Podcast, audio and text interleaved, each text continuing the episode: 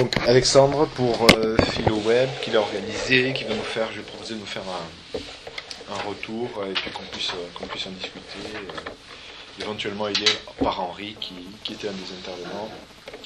Je te laisse la parole Alexandre. Ok, alors donc pour dire d'où je parle et un tout petit peu qui je suis, donc je suis doctorant en philosophie à Paris 1. J'ai commencé ma thèse en décembre 2006 sur les ontologies, les floxonomies, le tagging, le web sémantique et leur rapport avec euh, la philosophie. Un des titres, c'était euh, le sous-titre, c'était de l'importance d'Internet pour la philosophie et inversement. Aujourd'hui, je me suis recentré web, ce qui ne manquera pas de susciter des, réactions de, Alain, j'en suis sûr. Euh, donc voilà, c'est ma casquette euh, à Paris 1. Je suis aussi doctorant associé au CNAM, euh, au laboratoire d'ICEN dirigé par Manuel Zaclade, dont il a été question tout à l'heure. Récemment dirigé par Manuel Zaclade depuis 10 jours. je suis aussi donc résident à l'Institut de recherche et d'innovation que dirige Bernard Stiegler, euh, en qualité de chef de projet métadonnées, où j'interviens à la fois sur des aspects euh, recherche et sur des aspects aussi euh, innovation. C'est les deux branches de, l'Institut. et sur les aspects innovation, donc métadonnées, tagging, standard du, du, web, architecture du web, choses comme ça. Euh, voilà, l'événement lui-même, donc PhiloWeb 2010, c'était le 16 octobre dernier, donc euh, samedi dernier, il y a une semaine euh, maintenant exactement. Euh, c'était un événement organisé conjointement par 1 et l'INRIA. C'est, je crois, la première collaboration entre les, deux institutions. Euh, avec le soutien du W3C, qui est donc l'organisme qui propose les normes euh, du web, les standards du web, et puis euh, le soutien aussi de, de l'IRI, qui a capté en partie l'événement, et qui a apporté aussi sa, logistique, de même que des associations philosophiques association autour de la philosophie de euh, l'informatique et une association euh, sur les, ontologies aussi bien informatiques que philosophiques.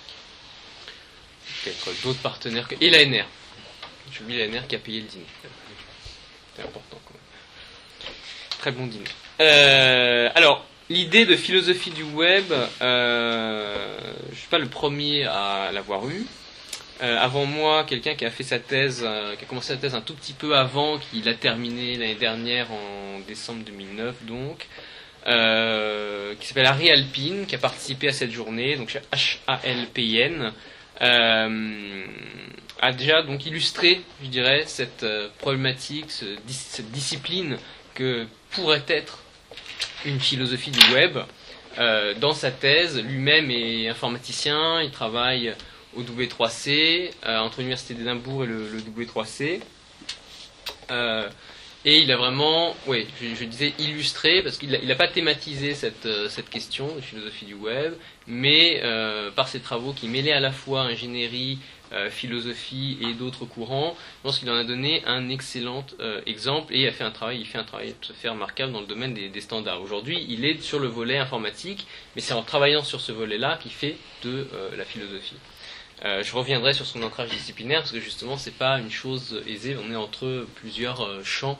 Euh... Tu, tu, as une formation en, en info, euh, Alexandre? Non, moi j'ai une formation, euh, j'ai fait un peu d'histoire au tout début, ensuite j'ai fait que de la, la philosophie, mais la, comme disait Henri dans une interview qu'on a fait ensemble en prélude à Philo Web, le, web sémantique, c'est de la philosophie appliquée. Donc, si on connaît la philosophie, certaines philosophies parfois analytiques ou autres, par d'autres regards, on peut quand même rentrer dans ces problématiques et puis en mettant les, mains dans le, dans cambouis.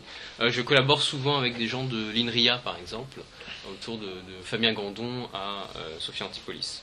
Euh, de mon côté, donc je fais une thèse où j'essaie de thématiser cette question de ce que pourrait être une philosophie du web. C'est comme ça que j'ai réintitulé ma, thèse en cours de route, puisqu'on peut changer le, titre. Donc, je suis passé de l'Internet au web, un choix tout à fait euh, assumé, parce que mon objet finalement était plus réduit, que euh, les questions explicitement philosophiques étaient posées plutôt par le web et son architecture plutôt que par l'Internet. Ce qui ne veut pas dire qu'il n'y a pas matière à penser philosophiquement, évidemment, Internet. Et donc le lien était vraiment direct euh, avec, avec euh, le web. Donc PhiloWeb s'inscrit dans cette euh, dynamique. On essaye comme ça de, de- constituer un, un champ disciplinaire. Je, reviendrai, on a une discussion là-dessus avec Christian, qui n'est pas un champ disciplinaire, qui veut être une sous-niche de, par exemple, informatique et philosophie. Veut vraiment euh, aborder le, web euh, de manière euh, philosophique avec toutes les problématiques philosophiques parce qu'on pense que le, web nous interroge, nous oblige à le penser philosophiquement. Donc c'est pas l'idée de, constituer un champ, une petite niche qui serait adaptée à nos, moyens. Et avec euh, Harry Alpine, on aurait dû, c'est un manque de cette journée philo web que j'ai organisée pour un petit peu marquer la, la fin de ma thèse et essayer de donner une visibilité à ces courants qui n'étaient pas forcément discutés par les, les philosophes. C'est un petit peu un des regrets que, que je peux avoir, savoir qu'il y a eu beaucoup moins de philosophes que de gens du web ou de gens d'autres choses qui sont venus. hein. Finalement, ce sont beaucoup des, des ingénieurs ou des gens qui sont intéressés par le web, avec quelques philosophes, mais vraiment en nombre très, très limité. Euh, et donc, avec, euh, avec Harry, nous avons... En général, excuse-moi de t'interrompre, en général, les représentants des sciences humaines étaient euh, suffisamment euh, présents, à ton avis, au-delà des philosophes. hein. Euh, je pense que oui, euh, si on enlève les, les simplement si on limite pas finalement sciences humaines à philosophie, il devait y avoir des, des gens des sciences humaines qui étaient qui étaient présents, mais beaucoup moins de, de philosophes euh, proportionnellement. Il y avait quand même 70 personnes, il faut dire, à peu près. 80 le matin, ma femme a compté, Ah, d'accord. et à la fin on était 40, mais la journée a duré alors 16h30 pour ceux qui ont dîné et 13h pour les intervenants, donc de 8 à 8h à 21h. Donc c'était une très longue journée. Parce que si les travaux en Sorbonne actuellement euh, font qu'on ne peut pas avoir des amphis comme ça, c'est que la Sorbonne est appelée à ne plus accueillir d'événements de ce type. Donc on en a profité. On avait un amphi, donc j'ai vraiment essayé de, de tout mettre. Alors, c'est pour ça qu'il n'y a pas eu de, il n'y a pas eu de, je de, de regard euh, réflexif sur l'événement. Ça aurait dû être l'opportunité aurait pu être offerte à l'occasion d'une table ronde que j'avais pensé organiser à la fin. Euh, ou en amont euh, par l'écriture d'un manifeste pour une philosophie du web que Harry Alpine et moi voulions écrire. Mais euh, chacun ayant des, des obligations de son côté, lui ayant à terminer un rapport pour le W3C tournant autour de, des technologies euh, du, du social web. Euh, c'est un vaste sujet, il a aussi dû terminer euh, ça de son côté, essayer d'obtenir un visa, et donc voilà. Mais j'espère que euh, c'est remis simplement à plus tard, qu'on pourra bénéficier de l'expérience de PhiloWeb pour euh, produire justement un tel manifeste. Alors, euh, prenons l'exemple de, de Harry Alpine. Harry Alpine, c'est quelqu'un qui, euh, ici en France, est intéressé par les travaux de, Bernard Stiegler. C'est pour ça qu'à l'IRI, on essaye de le faire venir comme chercheur chez nous, à l'occasion d'un FP7, donc un projet européen, une bourse Marie Curie qui lui permettrait d'étudier chez nous. Là, on aurait euh, à l'IRI un centre international euh, autour de la philosophie du web, puisqu'on aurait les deux représentants mondiaux qui travailleraient au même endroit, ce qui serait, en pointe euh, de cette façon. Ariel Pin, quelqu'un qui travaille donc au W3C, organisme que j'ai mentionné tout à l'heure. Je pense que c'est bien d'introduire les choses comme ça. C'est un petit peu ce qu'on a fait d'ailleurs à, PhiloWeb. On a introduit d'abord le W3C et la pertinence directe de la philosophie par rapport à ses travaux. Et lui, sa thèse a été euh, dirigée par Andy Clark, qui est euh, philosophe de l'esprit, très intéressé par, pas exactement l'inaction, mais les approches incarnées de la cognition. Hein, il a écrit un livre très connu qui s'appelle Being There, et il travaille beaucoup sur les, les cyborgs, etc. Bon, il est très connu. Euh, il va peut-être se rencontrer avec euh, Bernard à l'occasion de PhiloWeb 2011 à Goldsmith. Le projet, c'est un petit peu ça. Euh, il s'était vu il y a 20 ans. euh. Et Henry Thompson, qui était présent à cette journée, qui lui travaille beaucoup plus sur les technologies XML, pour ceux qui connaissent, qui est vraiment un pape des technologies XML, qui lui aussi était assez réticent vis-à-vis du web sémantique initialement, même si aujourd'hui on l'appelle plus tellement web sémantique, parce que le projet a quand même changé un petit peu de, visage. Tous deux finalement étaient réticents par rapport à ce qu'ils voyaient comme un ancrage dans l'intelligence artificielle. Alors ce qui est intéressant, c'est que euh, il a aussi, y a aussi un gros labo d'intelligence artificielle à Édimbourg, euh, et c'est un labo qui n'aime pas du tout le web sémantique. Parce que pour eux, justement, c'est pas de l'intelligence artificielle, donc c'est très mauvais, c'est trop social, c'est n'importe quoi, etc., etc. Donc on voit déjà un petit peu la difficulté en philosophie, aussi par rapport à la formation initiale, hein, parce qu'on n'a pas tous une formation, on n'est pas tous intéressés par les standards, la technique, etc. Euh, la problématique du côté aussi de la technique, tous, tous les gens de la technique n'aiment pas forcément ces, ces technologies-là. Euh, euh, Alain a, mentionné plutôt, lui, je pense, son orientation s'est intéressée euh, aux possibilités des technologies euh, fondées sur la statistique, euh, par exemple. Et euh, en intelligence artificielle, on n'aime pas trop non plus parce que c'est pas un héritage où on est entièrement dans ce champ-là, où on est à l'extérieur. Donc il y a une, première difficulté. Mais la chance finalement, c'est qu'au sein du W3C, euh, on a évidemment Tim Berners-Lee, euh, qui peut être considéré, comme dit euh, Henry, comme un peu euh, le plus grand philosophe du XXe siècle. Peut-être qu'il s'en expliquera tout à l'heure. C'est une déclaration qu'il a fait. euh, Acclamation c'est ça, d'amour, j'ai oublié. T'as dit ça, t'as dit ça, t'as dit ça. Ouais, j'ai- noté, j'ai enregistré, etc. Donc Ah, Tim Berners-Lee. t'as- perdu l'enregistrement. pas celui-là, celui-là, Ah oui. Euh, qui euh, donc est le, le créateur du, du web et euh, qui a web qui a été finalement fondé à partir de beaucoup de, de réflexions d'ordre philosophique et il y a un groupe au sein du W3C qui s'appelle le, TAG, le Technical Architecture Group, le groupe qui s'occupe de l'architecture du web. Et ce, groupe nous a été présenté à l'occasion de, de, de PhiloWeb 2010 par un de ses membres, donc euh, Henry S. Thompson, euh, qui ensuite est intervenu. Et ce groupe, c'est un peu comme ça qu'il l'a présenté, c'est un groupe qui s'occupe essentiellement de philosophie. Le groupe qui s'occupe euh, du niveau le plus fondamental de l'architecture du web, c'est un groupe qui discute tout le temps philosophie. Euh, tout simplement parce que les objets qu'il manipule, les problématiques auxquelles il a à faire face, sont clairement des problématiques d'ordre philosophique qui rappellent des problématiques de la tradition, d'une certaine tradition philosophique autour de la question du nom propre, autour de la question de la référence, de la signification, etc. etc. Je, je rentrerai un petit peu plus dans le détail tout à l'heure. Mais qui, euh, à la différence de la tradition philosophique, ne produit pas que des concepts, mais produit aussi le web. Ce qui fait quand même une euh, différence euh, manifeste. Et moi, mon boulot, c'est de penser cette différence. Pour euh, résumer les choses très très vite. Mon travail, c'est de penser euh, ce que ça change pour la philosophie, euh, et euh, donc l'apport de la philosophie par rapport à ces problématiques et l'apport de ces problématiques par rapport à la philosophie puisque tout ce que euh, les un certain héritage philosophique se rejoue à travers euh, cet artefact mais qui étant un artefact un artefact technique et un objet qui peut déboucher sur des technologies relationnelles modifie évidemment le regard qu'on pouvait avoir sur ce qui n'était autrefois que de simples con- concepts euh, théoriques. Donc ce changement là moi évidemment me euh, m'intéresse euh, énormément. Donc, le niveau architectural a été très bien représenté à l'occasion de, de, PhiloWeb, puisqu'il en a été pas mal, pas mal question. Alors, une des conséquences qui, qui est liée à cette, ce- ce- ce- cette immersion, enfin l'importance prise par les, questions philosophiques, c'est le rapport entre ingénierie évidemment et philosophie. À l'occasion de PhiloWeb, on avait des ingénieurs, des philosophes, des philosophes euh, un petit peu ingénieurs, des ingénieurs un petit peu philosophes, un peu beaucoup. Euh, donc une population assez euh, mélangée, pas beaucoup malheureusement de purs philosophes, mais j'espère ça viendra. Ce qu'a dit Henry Thompson, c'est que souvent par rapport au, au web, passe, qu'il y a un travail, qui est un travail de réflexion après coup. Hein.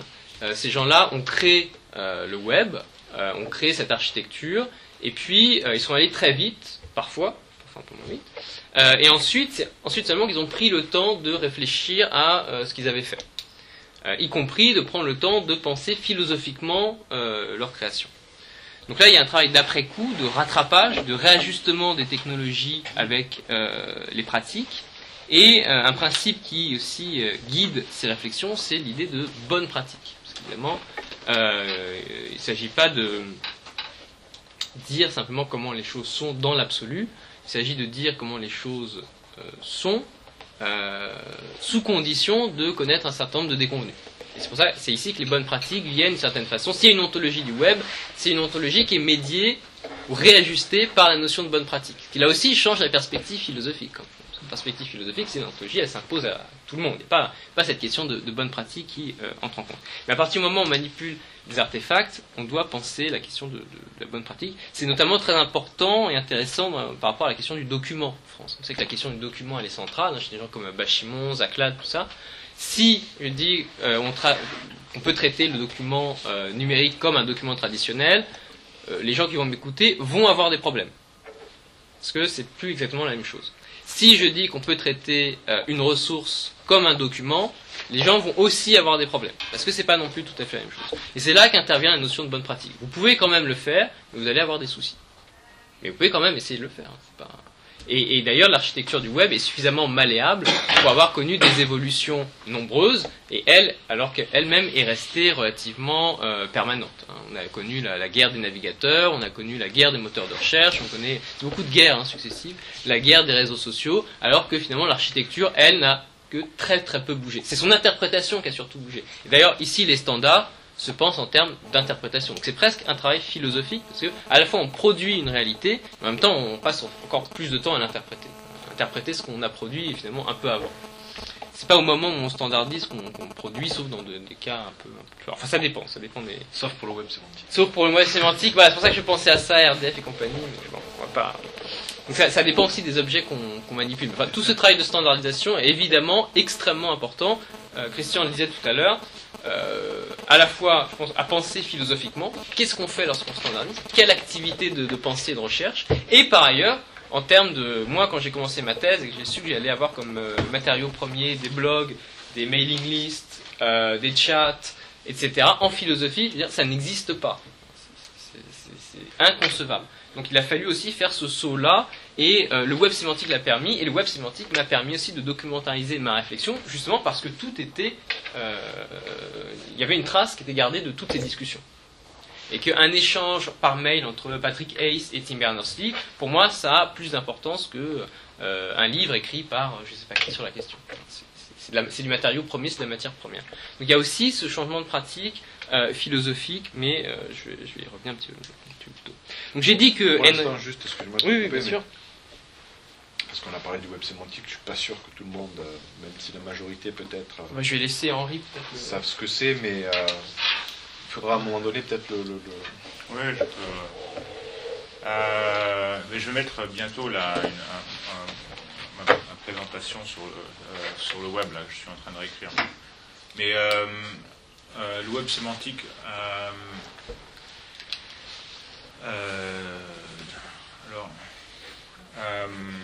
C'est pour ça que ça n'a pas marché.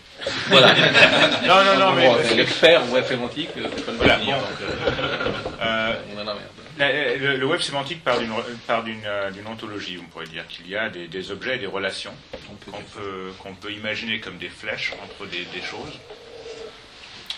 Et il n'y a que ça presque en fait. Donc il n'y a plus que, il y a que des relations en fait. et c'est pour évidemment décrire ces flèches, ces objets, ces, relations, il faut des, dans, un, dans un système global d'information, il faut des, noms globaux pour pouvoir nommer des choses. Donc et, ça existe, on les a du, euh, sur le web, on les a, ça s'appelle des URI, des URL. Donc. donc au lieu de nommer dans le web 1 euh, là, où on nomme une page on se lit vers une autre page qui peut être sur un autre serveur de l'autre côté du monde pour dire ça c'est aller à Wikipédia, c'est mais enfin vous l'utilisateur vous voyez qu'il y a un lien, vous cliquez dessus, vous arrivez sur Wikipédia, sur Wikipédia il y a des liens vers des documents qui sont un peu éparpillés partout, c'est ça le web en fait, hein. c'est un système décentralisé d'information. De la même façon, euh, à partir de là, on peut commencer en structurant euh, le vocabulaire à travers cette idée de relation, on peut nommer des choses dans un document. Imaginez que j'ai un profil d'utilisateur qui me, qui me décrive. Je peux me donner un URL dans ce document. Le document devient euh, le sens euh, du mot, de l'URL qui va me décrire. Donc c'est un, URL qui est l'URL du document plus un hash qui va me décrire. Et là-dedans, il va y avoir euh, essentiellement un, un, formalisme de relation qui va me relier à mon nom, mon prénom, peut-être une clé publique peut-être à, mes amis qui vont tous être sur d'autres euh, sites. Comme ça, on peut créer un, réseau distribué. Alors, donc, on a les URL pour nommer les choses, les noms, les relations et, les objets. Et ce qui est intéressant, c'est qu'on peut cliquer sur, sur chaque chose pour trouver son sens. On arrive donc à un système, euh, euh, c'est comme quand on lit un livre, hein. Quand on ne trouve pas un mot, bah, le problème, c'est qu'on ne peut pas cliquer dessus. Mais si on pouvait cliquer dessus, ça s'ouvrirait, je sais pas, l'encyclopédie, encyclopédie, et on pourrait voir plus d'informations dessus, et chaque mot dans l'encyclopédie serait cliqué, euh, on pourrait cliquer dessus. Voilà, donc je ne sais pas, apparemment Derrida avait pensé à la Joyce Machine à la fin des années 80, et, euh, il pensait au sens un peu dans ce sens-là. Et le Semantic Web, c'est c'est les standards de comment est-ce que. euh, quelle façon. Alors, comme c'est sémantique, il y a plein de façons différentes d'écrire ça. Tout format XML peut être considéré comme un format de, de sémantique. Je suis euh, Ça un- aide un- Ouais. extrêmement critique euh, vis-à-vis du discours euh, du web sémantique. la, la sémantique, d'une part, il ne s'agit pas de sens, il s'agit de référence. hein, D'un point de vue informatique et la technique de l'informatique. Euh, une URI, c'est une référence euh, uniforme. euh, Resource Identifier. Resource identifier. Euh, là, c'est un identifiant. Là, et ça n'est pas du sens. Euh, le sens est informé par derrière. Ça, ça- ça dépend parce qu'il y a mille et une façons et, et il a raison Alexandre quand il dit, enfin Alexandre, euh, Henri, il, il parle mais pour moi euh, c'est- c'est difficile de- d'appréhender ce que tu viens de dire hein, Henri. Dans ce qui fait débat ici qui sont les technologies rela- relationnelles. Parce que tel que tu les présentes tu présentes le web euh, le sémantique ici on n'en parle absolument pas de, des folksonomies, c'est-à-dire du fait que le sens n'arrive pas par la procédure technique, mais arrive bien par l'intentionnalité des personnes qui vont interagir avec ceci. À ce moment-là, ça, ça coule du sens. Euh, euh, euh, le- le sens de Tim euh, Berners-Lee euh, dans la création de ce concept de web sémantique, ça a été l'élaboration à partir des URL, euh, donc euh, Uniform Resource Locator, de passer à des identifiants, hein, Mhm. euh, là, mais à continuer à euh, en fait faire référence à euh, des fichiers numériques euh, là, euh, là, là-dedans. Alors, ensuite, sur les relations, bah, il y a un travail de vocabulaire et un travail fou, hein, euh, du même ordre de la folie que la caractéristica universaliste de Leibniz, de, pour trouver les bons noms de relations. Oui, alors là, là, là, je, je, je, je- vous arrête parce que c'est- bon, exactement pour ça qu'il y a des problèmes, mais ce sont des problèmes philosophiques. Parce que vos problèmes, vos problèmes, ce sont des problèmes de compréhension philosophique de ce que fait le sémantique web. Et pour, pour, le, pour, le comprendre, il faut sortir, il, il faut déjà faire, un- il faut, il faut défricher un petit peu. Euh, Et, et alors, euh, moi j'aime bien, il y a une femme, Ruth Garrett Millikan, qui est un philosophe de la langue, qui parle beaucoup de la langue en termes de, biologie. Et je crois que c'est là qu'il faut regarder. Il faut, par exemple, cette idée que c'est pas possible. Alors, tous les, d'abord, il y a deux, il y a les philosophes qui pensent comme vous, et il y a les informaticiens qui pensent comme vous, parce que dans, l'informatique, euh, par exemple, en objet orienté, en programmation objet orientée, les classes sont définies à l'avance. Donc, quand on donne une sous-classe de quelque chose, il faut avoir les superclasses. Mais dans le sémantique web, on n'a pas besoin de faire ça. Vous pouvez faire un mini vocabulaire très vague, et si il arrive à être utile pour vous, par exemple, il y a un vocabulaire qui s'appelle faux, friend of a friend, qui permet de décrire très, très vaguement les personnes, leurs relations à des blogs, leurs relations à d'autres personnes. Si ça, ça peut être utile, vous pouvez le publier, vous n'avez pas besoin d'une méta-ontologie. Tout ce qu'il suffit, c'est avoir maintenant, vous me demandez où vient le sens. Alors il y a deux façons d'a- d'a- d'arriver au sens. Le programmeur, lui, il dit, tiens, je vois ce document, je connais le sémantique web, bon, j'ai fait un petit peu des questions, je ne sais pas ce que veut dire ce mot, clique, je clique, je trouve le sens. En fait, c'est un document qui revient. Mais dans ce document, il va décrire en français, en anglais, en allemand, il peut le faire de toutes les langues d'ailleurs, euh, le, sens euh, de, de ce- de cette relation. Sens de cette relation, on va dire, c'est une relation qui, euh, qui est une relation entre une personne et une personne. Qu'il faut qu'ils se soient rencontrés. Ça va être écrit en, anglais ou en français. Le programmeur dit ça bien, d'accord, donc je vais écrire un software qui va me permettre maintenant, un, outil qui va permettre les gens de lire et de produire euh, ce vocabulaire. Lui, il le programme, mais c'est un être humain qui programme. Là, on voit bien d'où vient le sens. C'est l'être humain, le programmeur, qui crée un outil en utilisant une documentation pour utiliser et pour propager ce vocabulaire qui va permettre à des gens de, recréer des réseaux sociaux distribués, qui à chaque fois que quelqu'un rentre dans ce réseau social distribué, va améliorer et euh, va faire grandir le réseau et la valeur du réseau. Enchaînant donc, ça crée un, système de, euh, un network effect, où chaque personne qui rentre euh, améliore le réseau et qui renforce ce vocabulaire. Exactement comme fonctionne d'ailleurs un mot, comme se propage un mot dans, euh, dans, le, euh, euh, dans la société. Dans quelqu'un dit quelque chose, si c'est utile, les autres vont le répéter parce qu'ils vont trouver un nouveau concept utile. Ça se répète, et le plus ça se répète, le plus utile c'est, parce que ça peut permettre plus de communication. Enfin, bon, je, pense que ça introduit très bien la partie foxonomiste d'Alexandre sur la, la, création. Je reviendrai, je pense que j'ai des arguments et philosophiques et pratiques pour dire que... Mais, mais, la folksonomie, ça marche très bien aussi avec, j'ai fait une ontologie de la folksonomie, c'est assez simple. Hein à, faire. Euh, c'est très utile aussi. Et euh, c'est juste, euh, à mon avis, c'est un sous-groupe du, du, sémantique web. Il faut savoir qu'il y a 11 ou 12 ontologies des folksonomies, c'est-à-dire hybridation entre l'approche folksonomie, donc les gens taguent et on, collecte tout ça, tous ces tags, c'est compliqué donc je ne vais pas rentrer là-dedans, et puis l'approche plus euh, vocabulaire, standard, etc. etc. Et euh, les gens qui sont le plus intéressés aux folksonomies, c'est sans doute les gens du web sémantique, qui, en parlent tous les jours, euh, qui adorent ça. Donc c'est beaucoup d'hybridation en fait entre ces technologies relationnelles et puis les technologies plutôt machiniques. Quand on billet de blog, tu posais la question de savoir si le web sémantique pouvait être justement une technologie relationnelle. qui est une vraie question. Hein. Enfin, après, c'est les services, etc. Mm. C'est pas tant pour te répondre là-dessus, avant de te redonner la parole, euh, pour la distinction que je faisais tout à l'heure entre l'informatique de gestion et l'informatique relationnelle, hein, je pense que le web, mais dans sa version, euh, son architecture, est un milieu associé, c'est parce qu'il est métastable. C'est-à-dire qu'il a un équilibre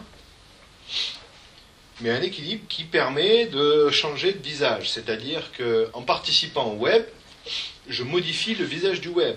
Le nombre de documents, tout ce qu'il y a. Et je pense que Tim Berners-Lee n'avait aucune vision euh, de ce qu'allait devenir le web. Si on lui avait dit qu'est-ce que ça sera le web dans 15 ans, même s'il est l'inventeur du web, il y a de fortes chances pour, pour qu'il n'ait pas été capable de dire l'évolution qu'on a appelée Web 2, etc. Tout simplement parce que l'architecture du web qui a été pensée, elle était métastable. C'est-à-dire que c'était un équilibre, mais pas stable. C'est-à-dire qu'elle est bougée. C'est la raison pour laquelle, d'ailleurs, avant même, vous l'avez évoqué lors de PhiloWeb, quand il a proposé le web à la réunion des gens qui font des systèmes hypermédias, c'était pas bon parce qu'on pouvait faire un lien vers une ressource qui n'existait pas encore qui était impensable pour les gens qui étaient dans les systèmes hyper centralisés. Alors que c'était ça le succès du web. Je peux faire un lien vers une ressource qui n'existe pas et pourtant je ne casse pas le web parce qu'il est métastable.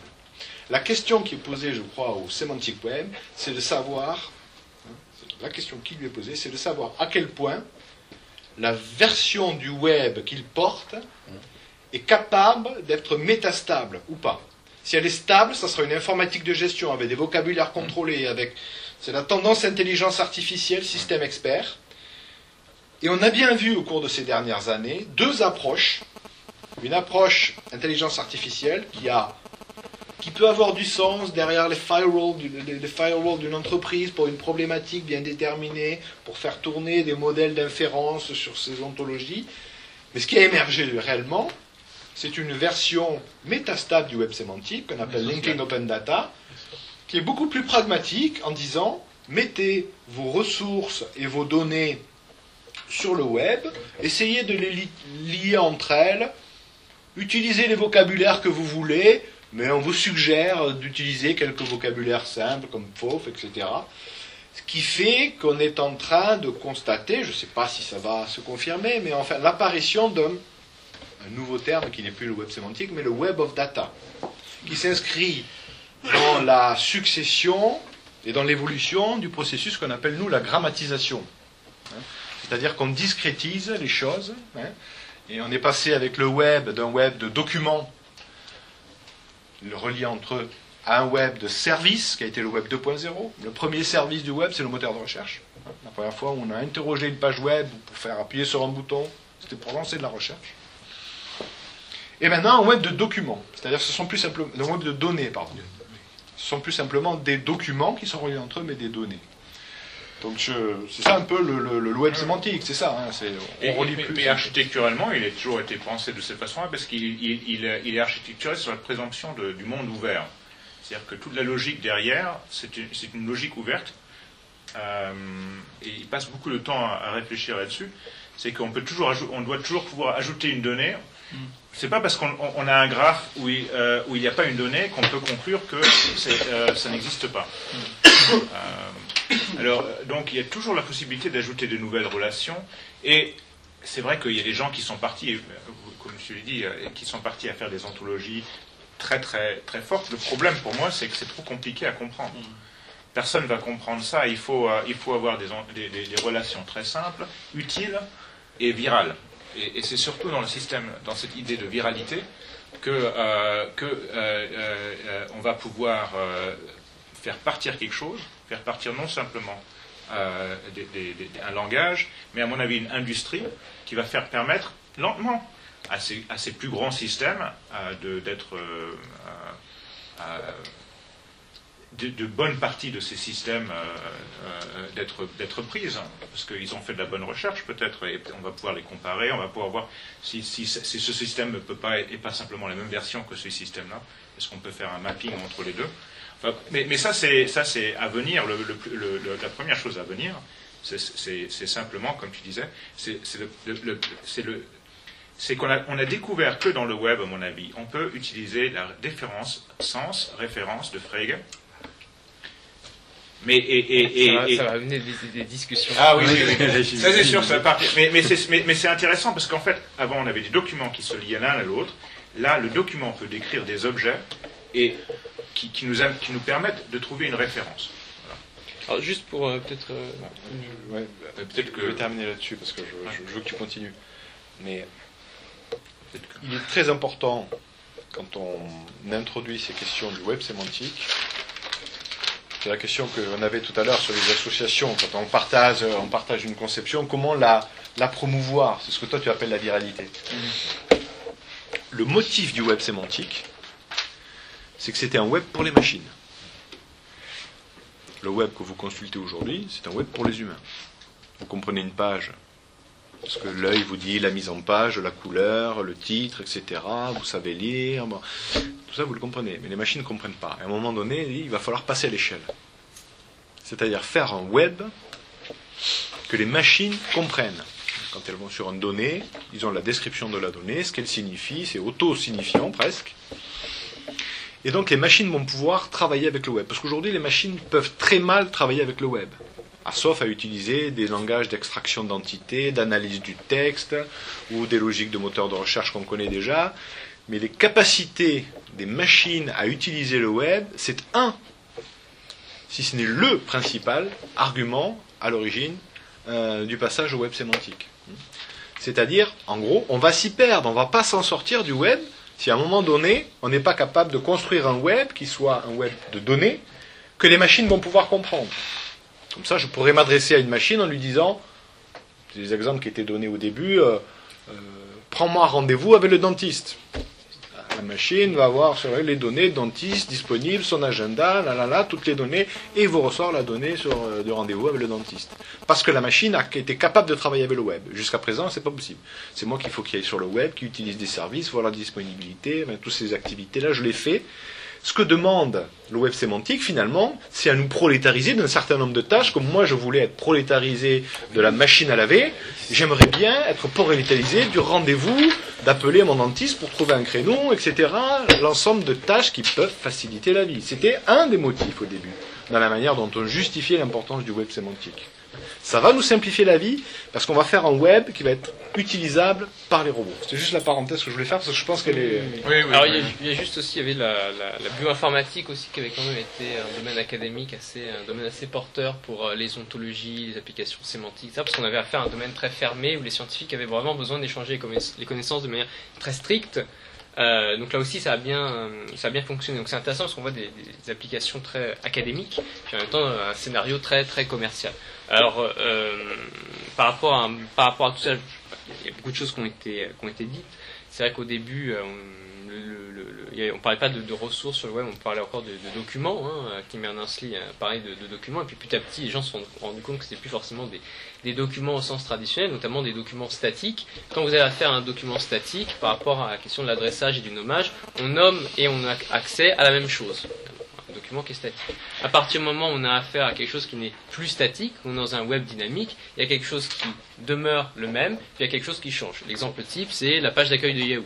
La page d'accueil de Yahoo, c'est tout le temps la page d'accueil de Yahoo, mais tous les jours ou à chaque heure, elle est différente. Donc là, il faut penser qu'on accède à des contenus sans arrêt différents et qu'on identifie quelque chose qui est sans arrêt identique. Voilà. Par rapport à la question de alors sens référence, qui ici serait plutôt euh, identification et accès. La question de la référence, on peut encore la euh, la laisser ailleurs. Euh, par rapport à d'où je parle, moi ici aussi, avant de, continuer, moi je m'intéresse beaucoup à la question de, la ressource et je pense que effectivement RDF ne fonctionne pas, n'est pas le truc absolu, même si c'est très rigolo à, regarder, à utiliser. Euh, je, pense aussi que le web ne fait pas forcément ce qu'il dit quand on dit qu'on a fait un web d'objets qui est plus un web de documents, euh, mais qu'on a accès directement à la, référence. Je pense qu'il y a une médiation technique qui, elle, est à prendre en compte. Simplement, je pense aussi que si on ne disait pas dès le départ, on se saborde en disant on n'a pas à faire un web d'objet, mais un web de médiation technique, on n'aurait même pas à faire au web de médiation technique auquel on a affaire maintenant. Si on ne définit pas des objectifs qui vont plus loin que euh, ce qu'on est capable de faire, on ne fait rien.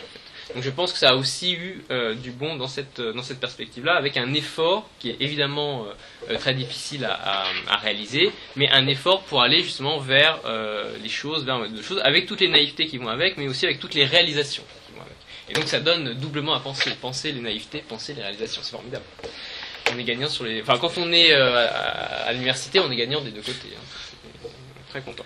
Alors, par rapport à euh, par rapport à ça, par rapport à la philo web proprement dit, le point de départ de cette journée, c'était plutôt les questions euh, d'ontologie et de métaphysique.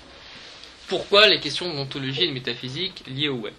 Alors parce que les, on, a, vu, hein, on a esquissé les, termes, euh, on a parlé d'ontologie philosophique, on a parlé de euh, du tag qui est un, organisme qui pose des questions également euh, philosophiques. Bernard, Bernard Stiegler, qui n'a pas un rapport, je pense, facile à la question d'ontologie, il n'a pas un rapport, enfin, à la fois il, va beaucoup en parler, et en même temps avec aussi beaucoup de méfiance. mais il dit quand même, la question philosophique, c'est l'ontologie. je l'ai entendu dire, j'ai même euh, enregistré. Il faut faire attention. Il faut faire attention avec moi la question philosophique, c'est la question de l'ontologie. C'est là où il se différencie totalement d'Emmanuel Levinas qui dit la question philosophique n'est pas l'ontologie, c'est l'éthique. Alors, par rapport à, ça, après, il y a le, mot ontologie lui-même est riche. Donc, euh, quand on dit ontologie, euh, qu'est-ce qu'on dit? Euh, il faut comprendre ici, quand Bernard, je crois, en parle, euh, il faut comprendre les, ontologies informatiques, notamment. Euh, lui ne prend pas du tout en mauvaise part.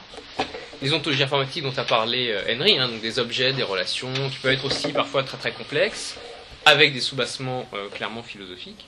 Les ontologies informatiques dans le contexte du processus de grammatisation la question pour Bernard, c'est de penser ces ontologies non pas par rapport à une réalité donnée ultime, mais de penser finalement euh, l'ontologie comme un avatar des techniques de grammatisation, des technologies pardon, euh, de grammatisation, euh, comme une manière de discrétiser finalement le monde, une manière d'essence technique. Ce qui, je pense, nous conduit aussi à reprendre la réflexion de, de, Heidegger sur la question de la technique, puisque pour Heidegger, la technique euh, l'essence de la technique, c'est finalement euh, l'arraisonnement, qui fait remonter cette forme d'un raisonnement à euh, la métaphysique et à l'ontologie. toute la tradition occidentale amène à la technique. Et toute la tradition métaphysique occidentale amène à la technique. Aujourd'hui, ce qu'on peut voir, c'est que nos systèmes techniques, nos systèmes où le symbolique vient s'incarner dans du matériel, sont des systèmes, finalement, qui prennent cette tradition métaphysique occidentale et qui l'incarnent dans du matériel. Ça, évidemment, pour le philosophe, c'est très intéressant. Ce qui peut être aussi critiquable. Pourquoi pas une autre tradition Avec quels effets Etc. etc. Mais en disant qu'il euh, y a cette incarnation dans du, matériel, on change aussi de, euh, de sphère. Et là, il y a des, conséquences qu'il faut, euh, je crois, penser. Alors, il y a des, concepts qui peuvent, qui ne sont pas des concepts technophobiques, on va dire, parce que chez Heidegger, il y a quand même une approche. alors, paradoxal et, complexe, parce que c'est un peu plus compliqué que ça, plus on, on a raisonne d'un côté, plus on met de l'autre côté les possibilités d'ouverture. C'est un peu un rapport complexe à, la technique et à la philosophie. Mais des, concepts comme celui qu'avait proposé Bruno Bachimon d'une artefacture, c'est-à-dire d'un fond euh, où euh, il n'y a pas opposition entre la, nature, la culture et la technique, mais où la technique est toujours déjà co-présente, le technique est toujours déjà co-présent, avec un horizon euh, humain. Et moi, dans cette perspective-là, je parle, je ne connais pas le, le, concept de Bruno Bachimon à l'époque, mais d'un processus euh, de devenir artefact des questions philosophiques, voire de la philosophie elle-même par rapport à ce que j'ai dit tout à l'heure, et euh, j'appelle ça l'artefactualisation. Je pense plutôt en termes de processus. Euh, par rapport à la, journée donc philo-web, on a pu avoir des, points d'entrée pour associer réflexion philosophique et questions d'ingénierie, questions techniques, à savoir la question du nom propre et son rapport aux URI, donc aux identifiants du web. Est-ce que ce sont des idées non propres comme les autres vaste question. La question du rapport entre les ontologies philosophiques et les ontologies informatiques, évidemment. Là encore, vaste question. Et puis, quelque chose auquel j'ai fait euh, rapidement allusion durant cette journée, je peux le temps d'en parler, c'est euh, la, transition entre une logique, la logique, et ce que euh, Pat Hayes a appelé la logique, web logic, où justement il dit, voilà, pour comprendre le, le, web, il faut une logique adaptée au web, où au lieu d'avoir des noms propres qui ne signifient rien, on les remplace par des URI. Et donc on voit ici comment euh, la technique vient euh, s'insérer dans ce qui semble le plus opposé à la technique, c'est-à-dire le logique, ce qui semble le, plus abstrait, le plus euh, à l'écart de l'empirisme. ça nous amène aussi, je crois, à réhistoriciser des questions philosophiques pour voir comment des concepts deviennent les éléments, ça rejoint ce qu'on a abordé euh, en tout premier lieu au cours de cette séance, comment des, concepts philosophiques, des éléments philosophiques, des théories philosophiques, deviennent des éléments d'une généalogie technologique. Euh, comment le nom propre devient l'élément d'une généalogie technologique qui concerne le web. Comment ces conceptions du nom propre ont eu une importance manifeste pour comprendre, créer l'architecture euh, du web. Il y a évidemment un, processus de standardisation et d'analyse après coup, mais il y a quand même aussi quelque chose qui euh, qu'il faut prendre en compte de ce point de vue-là. Ça amène la philosophie à s'interroger sur une catégorie qu'elle ne manipule pas habituellement, c'est la catégorie, je pense, de conception. Qu'est-ce que c'est que concevoir quelque chose Qui amène aussi à repenser euh, le statut du philosophe. Par exemple, nous à l'IRI, on est aussi des gens qui produisons des choses, donc on est obligé de penser notre activité en tant que producteur d'artefacts. Hein, ce n'est pas une posture traditionnelle pour le philosophe. Euh, ça a été dit tout à l'heure, je crée l'objet que j'étudie. Il y a aussi ça. Hein. Je crée l'ontologie euh, des fonctionnements que j'étudie. Euh, et ça amène, oui.